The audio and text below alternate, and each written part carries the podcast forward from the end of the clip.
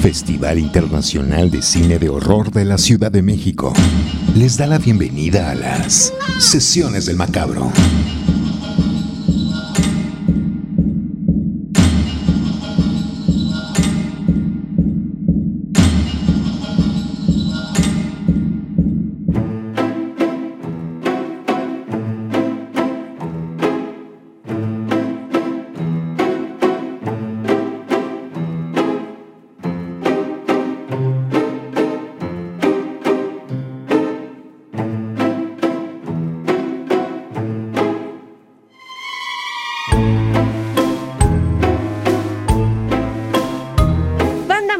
Bienvenidas y bienvenidos a estas sesiones del macabro. Es momento de hacerle una disección hermosa a un tema más relacionado con el cine de horror y es un gusto para mí darles la bienvenida. Les saluda Cassandra Vicario y estoy en compañía de dos grandes personalidades del mundo del horror en nuestro país.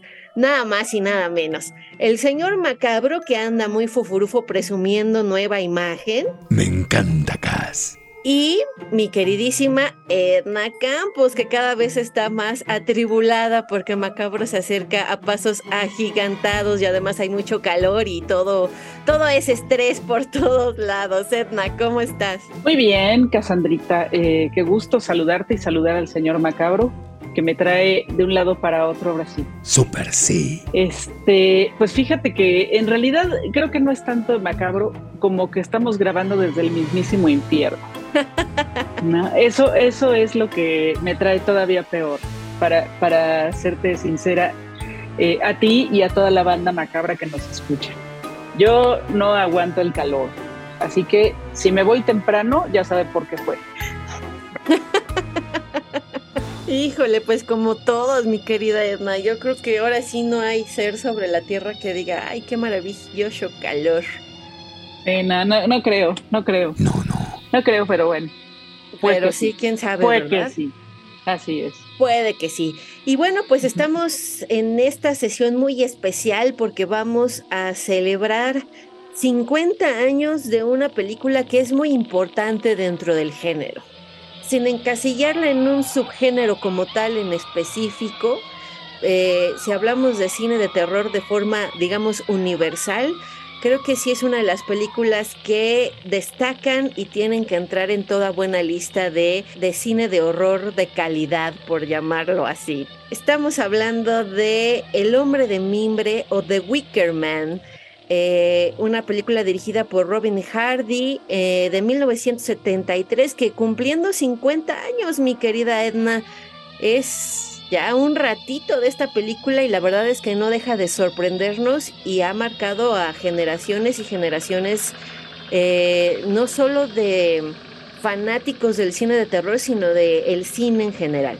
Me gusta. Sí, Casandrita, fíjate que sí es, es este, tienes toda la razón. Y digo, ahora que desde hace ya algunos años, por supuesto, que se ha, este, ha revivido esta, eh, este interés por hacer películas con estas raíces eh, folclóricas, ¿no? Eh, posiblemente eh, vaya, hayamos visto varias películas recientes que tienen este, mucha reminiscencia de, de, Wicker Man, que le deben mucho a The Wicker Man. Por supuesto no estamos hablando de Midsommar, ¿no? pero, este, pero por ahí va, ¿no? Pero por ahí va. No, creo que justo Midsommar es una de esas películas que le debe muchísimo a The Wicker Man, ¿no? Eh, y yo creo que también gracias a esa película, eh, posiblemente mucha gente que no conocía esta otra, eh, de repente empezó a escuchar, es que me recuerda a The Wicker Man, ¿no? Sí. Y dijeron, ¿y dónde? ¿Y qué es eso, no? ¿Qué es The Wicker Man? Pues bueno, Wicker Man efectivamente es una película que este año cumple 50 años, que casi nada, ¿no? Eh, algo que comparte también con el exorcista y que quizá hasta en su momento, si no me equivoco, sí la, este, pues sí hizo que pasara un poco desapercibida de Wickerman debido al tremendo este, éxito del exorcista a nivel pues eh, comercial y bueno que además pues, esta es una película inglesa la otra una película de Hollywood y además esta película pues, se le considera todavía cine B, ¿no? Entonces, eh, sí tiene como estas, eh, todos estos elementos que han hecho que eh, pues The Wicker Man de repente estuviera un poco más escondida y de repente ¡pum! ¿no? Se convirtió en la cinta de culto que es.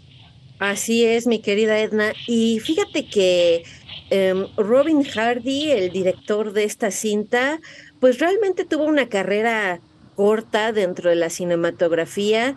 Esta es su ópera prima, empezó súper bien con el pie derecho.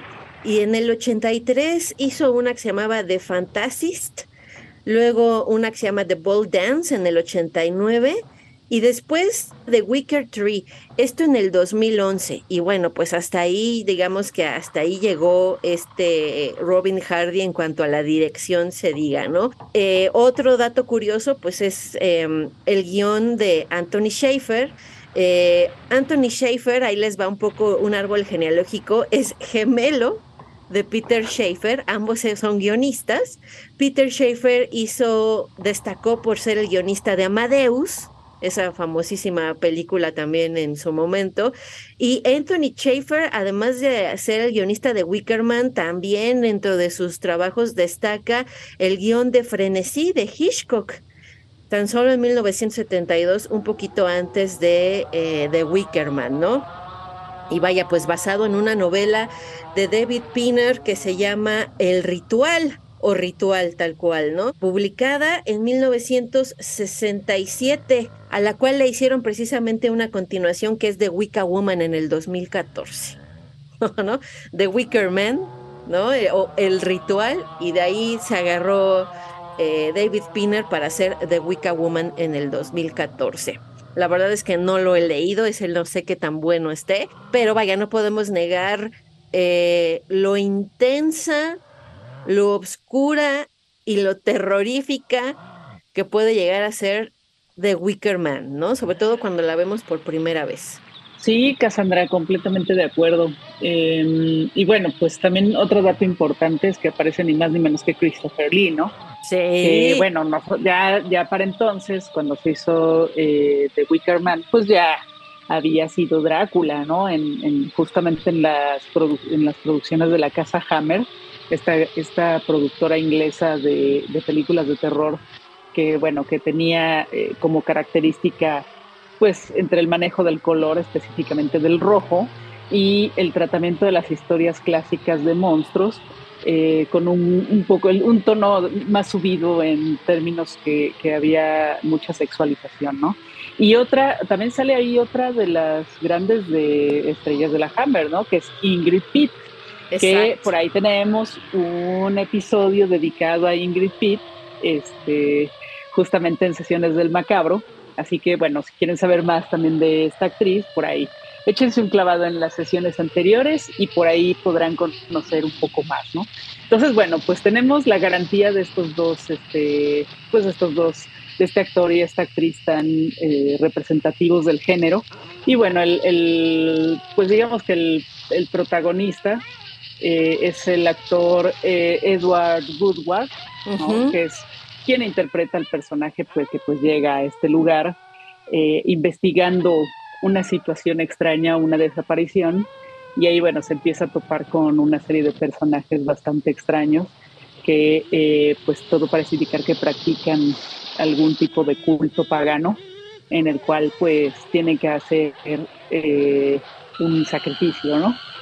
Y pues si no lo han visto, se podrán imaginar qué es lo que sucede, pero no les vamos a decir más al respecto, ¿no? No, sí es una película que vale mucho la pena que, que vean, que sí específicamente inicia con una investigación que se torna bastante oscura y violenta. Sí, sí, sí, sí. Sí, de alguna manera es como de estas primeras películas que nos muestran lo terrible que puede ser el fanatismo, ¿no? Eh, y bueno, el que se puedan dejar llevar por, pues por un líder este, que pues aparentemente es un líder espiritual, pero que pues en realidad eh, puede lograr que la gente haga cosas terribles, ¿no? En nombre de ciertas creencias, ¿no? creo que de alguna manera también eso es algo que se le puede reconocer a The Wicker Man, ¿no? Esta, este, pues el, haber abierto también, eh, digamos, este tipo de cine, ¿no? En el que, en el que se ven estas, estas situaciones tan rudas. Eh, por ahí, fíjate que por ahí encontré en una crítica que decía que eh, esta película podría considerarse el ciudadano Kane del cine de terror. Eso me parece grandioso hasta cierto punto. Eh, yo creo que, bueno, es una cuestión muy discutible, eh, pero vamos, digamos que ese es el nivel ¿no? en el que se le considera esta película que pues se ha convertido en una de las grandes eh, obras maestras. Eh, está por ahí en las listas de lo mejor del cine británico, ¿no? de, las 100 mejores películas de acuerdo a la, a la, este, pues a la Academia Británica de, Cine. Y, este, y bueno, pues sí, también tiene unas eh, secuencias muy, muy memorables, ¿no? Específicamente creo que una de las secuencias más memorables es justamente cuando están haciendo esta especie de conjuro, que además visualmente es impresionante, ¿no? Que están como en un lugar como Stonehenge. Y este, y bueno, ahí están estas mujeres completamente desnudas haciendo este ritual eh, hacia, pues bueno, eh, invocando, ¿no? La, la, a la deidad a la que le son eh, devotas, ¿no? Esa, es una, ¿no? Y la otra cuestión creo que es la música. También tiene un, es un elemento bien importante en la película, ¿no? La, el manejo de la música. Este, creo que eso también hace eh, que la película sea más poderosa. Tienes toda la razón, mi querida Ana. Es un personaje más dentro de la película. Y yo destacaría, sin, sin quererle hacer spoiler a la banda macabra, que dentro de las muchas imágenes aterradoras que tiene de Wickerman o, o, fuera de, así que sí te dejan así como de, órale, ¿qué les pasa? Eh, recuerdo muchísimo una chica que está fingiendo tener relaciones sexuales, ¿no? Al lado de la habitación donde está precisamente el oficial de policía, ¿no? Y se oyen los gemidos y se oye como golpetea en la, en la pared y en todos lados y dices, ¿qué onda, no? O sea, ¿Qué, qué, ganas como de provocar el deseo de este personaje que es hasta cierto punto eh, pues un investigador científico apegado a la ley, ¿no? Hasta cierto punto inocente. Sí, es exacto. Yo diría que hasta cierto punto es una persona muy inocente para el lugar donde se fue a meter, ¿no?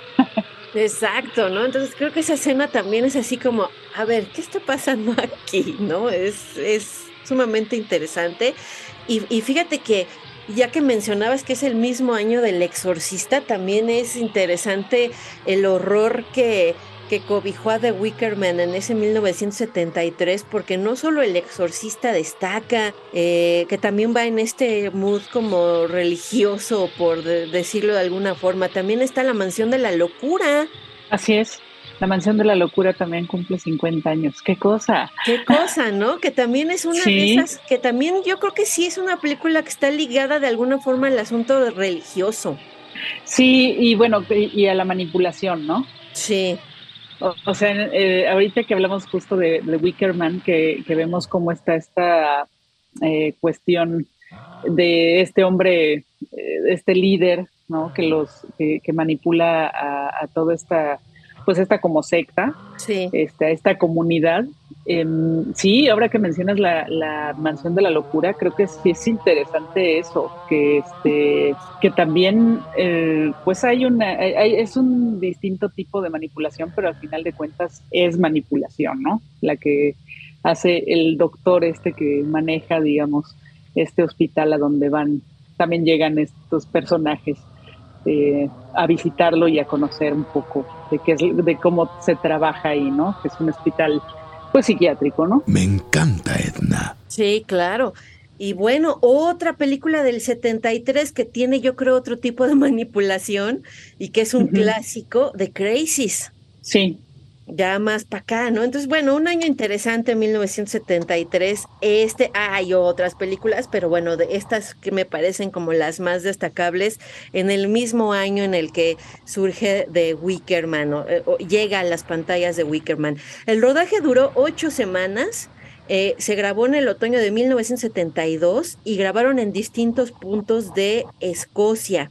Como datos curiosos, y según nuestro querido Internet Movie Database, que a mí me gusta eh, consultar continuamente porque encuentra unos datos que a veces pueden resultar poco verídicos o quizá dudosos, pero en otras situaciones creo que resultan interesantes. Ahí comentan que para esta gran escena final, donde hay precisamente un hombre de mimbre gigante, se crearon tres hombres de mimbre eh, muy similares de entre 15 y 18 metros de altura.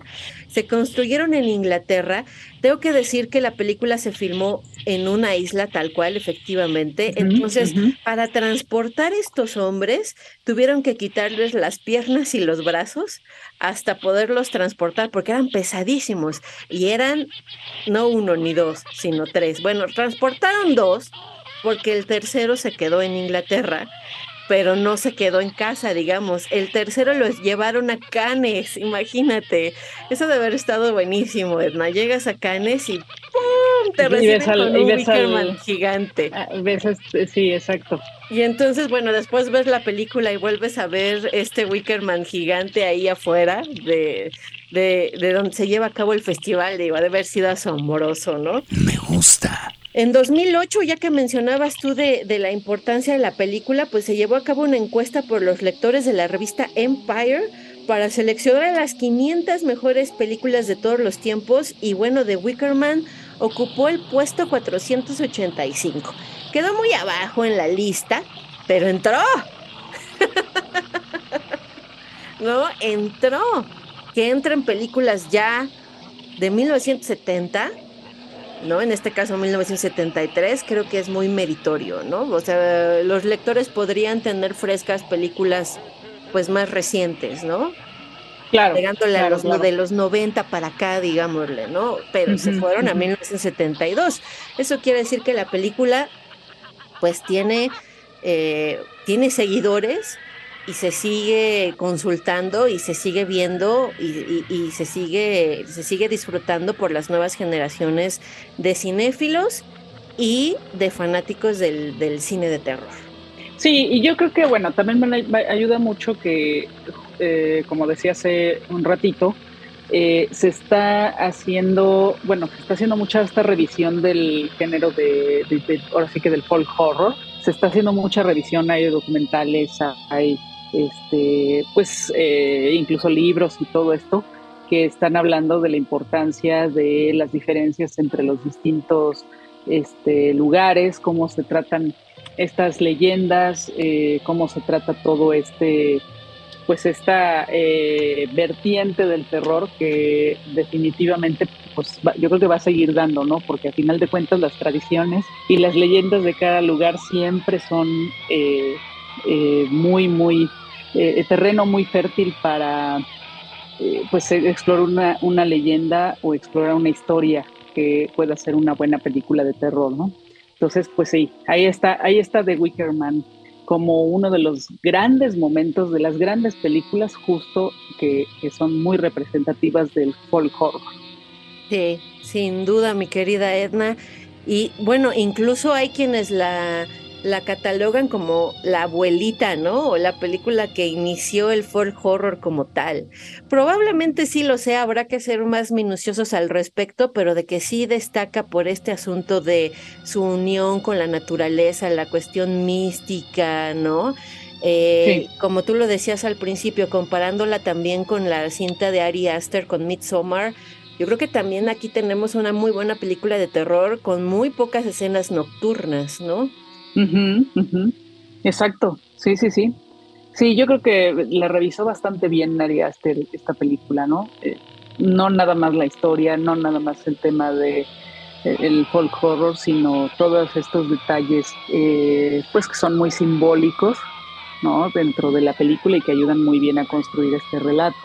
Sí, sin duda. Y yo acabo de leer hace unos cuantos días en Twitter que Lee Cronin, el director de Evil Dead Rise, eh, mencionaba también como eh, una de sus películas favoritas de Wickerman, porque la van a pasar en algún canal norteamericano. Entonces él hace la recomendación de si no la han visto, échenle ojo porque esta es una de las películas más fregonas que yo he visto y es sin duda una influencia para mí, ¿no? Entonces creo que vaya, para que veamos también la, la no solo nos ha marcado a nosotros fans, cinéfilos fans, sino también a grandes directores de la, de la industria. Tiene garantía macabra. Pues sí, pues ahí está, The Wicker Man eh, para ustedes. Y pues quiero decirles que este, bueno, este fue un episodio chiquito por este, cuestiones de que hace mucho calor y yo les dije que yo me iba a ir temprano. Entonces, porque sí, ya, ya, ya, ya no aguanto este infierno. Entonces, eh, pero también es el último, este, es el último capítulo de esta temporada. Es, la, última sesión de esta temporada. No quiere decir que vamos a dejar de hacerla. De hecho, vamos a seguir haciendo eh, otros, eh, otras sesiones, pero ya más especializadas en lo que viene para Macabro. Vamos a descansar algunas, eh, un par de semanas y regresamos justo con estas sesiones, pero ya dedicadas justamente a esta edición de Macabro, que es la número 22 y que pues ya está por llegar, ¿no? Eh, de hecho, bueno, ya finalmente se develaron las eh, fechas, finalmente ya tenemos eh, la lista completa de sedes y pues ahí estamos, ¿no? Ya listos, casi listos para una edición más de Macabro, la cual espero que sea muy, muy del agrado de toda la banda Macabro. Como siempre, mi querida Edna, Macabro nunca nos decepciona y siempre nos trae lo mejor de lo mejor. ¡Ulala! Sí, sí, sí. Corazoncito sangriento para, para Macabro, corazoncito sangriento. Ah, me gusta. Un riñón, un riñón sangriento, como los hacía, ya saben quién. Este... No, no, ya saben quién no. Más amorfa, más amor. Más atrás, más atrás. sí. Pues bueno, esto quiere decir, mi querida banda macabra, que eh, vamos a continuar con estas sesiones, solo que más especializadas a lo que viene para este macabro 22. Así es, vamos a tenerles algunas sorpresas que yo creo que van a ser muy de su agrado. Seguramente que sí. Entonces, pues muy al pendiente de este canal de comunicación, de esta familia macabra que hemos eh, reunido a tantas personas que nos escuchan, no solo en la Ciudad de México, sino en muchos, muchos lugares del planeta. Eh, entonces, pues bueno, muchas gracias a ustedes. Permanezcamos en comunicación. Venimos con más sesiones del macabro, ya más eh, específicas dedicadas a este macabro 22 y para saber todo lo que viene en Macabro, eh, pues muy atento a nuestras redes sociales, que ya saben cuáles son, mi querida Edna. Macabro Fish en Twitter, Instagram y Facebook. Ahí véanos, por favor, ahí síganos. Y bueno, también síganos también en, en TikTok, ¿no? Que, bueno, estamos muy, muy eh, novatos todavía en esa red, pero cada vez se está construyendo un, eh, pues una comunidad de seguidores de ahí de Macabro, ¿no? Entonces, pues ahí también vamos a estar compartiendo videos muy especiales para eh, pues toda la gente que nos está siguiendo ya, para toda la banda macabra. Exactamente, pues bueno, pues muy pendientes de las redes sociales del festival. Macabro 22 se acerca pasos agigantados y vamos a seguir aquí compartiendo con todos ustedes más del cine de terror, este género que tanto nos gusta, que tanto amamos y que tanto nos encanta y queremos ver más y más y más y más y no tenemos llenadero, entonces pues bueno, ya saben lo que tienen que hacer, muy al pendiente de las redes de Macabro. Edna, muchísimas gracias. Muchas gracias Cassandra, muchas gracias señor Macabro, muchas gracias a toda la banda Macabra. Ya saben, dele play. Ahora. Macabras pesadillas. Macabras pesadillas. Adiós. Sesiones del Macabro. Producción. Cassandra Vicario. Conducción. Edna Campos y Cassandra Vicario. Muchas y macabras gracias por su atención.